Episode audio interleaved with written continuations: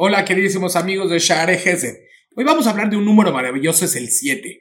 Vamos a hablar sobre ese número y vamos a conectar con dos cosas de Perishia dentro de él. Usted sabe que el número 7 es el Javib delante de Akadosh es lo amado delante de Hashem. ¿Por qué? Cuando Hashem hizo las generaciones, dice cuáles fueron las generaciones, por ejemplo, Adam, Arishon, Shet, Enosh, etc.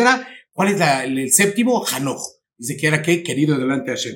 Luego, si hablamos, por ejemplo, de nuestros patriarcas, Abraham, Isaac, Jacob, Levi, Keat, Abraham, luego sigue Moshe, también que era el, gran profeta que hemos tenido, el gran guía y el hombre más humilde sobre la tierra de Israel.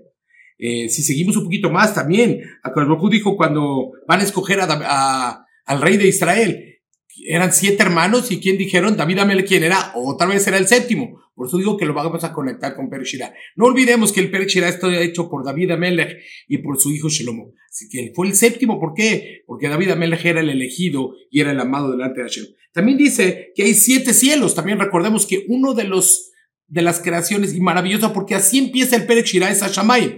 Hashamayim es Aperim, que es los cielos. También sabemos que hay siete cielos. Pero ¿cómo se llama el cielo de hasta arriba? El cielo que más querido delante de Hashem. Arabot. Los que decimos este Selijot, los sefaríes se van a acordar que dice Roje, Arabot, que decimos ahí en Adona Selijot.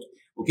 También la tierra tiene siete, siete nombres. Eretz, Adamar, Erka, Jarabaya, Beshan, Tebel. Tebel es la que es la séptima que es querido delante de Hashem. Vean los meses. Si nosotros vemos desde Nisan y Yar, si ¿cuál es el séptimo mes? El séptimo mes es Tishrei, que es un mes de que, que Hashem nos, nos perdona, que Hashem nos enjuicia, que Hashem nos manda alegrías, con Simchat Torah, que Hashem eh, siempre nos va a cuidar en este mes y en todos. ¿Ok? Y en los días, ¿qué más? Vayamim, como decimos, Sheshet Yamim, seis días vas a descansar y el séptimo reposarás y descansarás que es Shabbat. El séptimo es la verajá. Así es que encontramos aquí cosas maravillosas con el número siete. La vida Melech, el cielo, la tierra, etc. Nos vemos la próxima.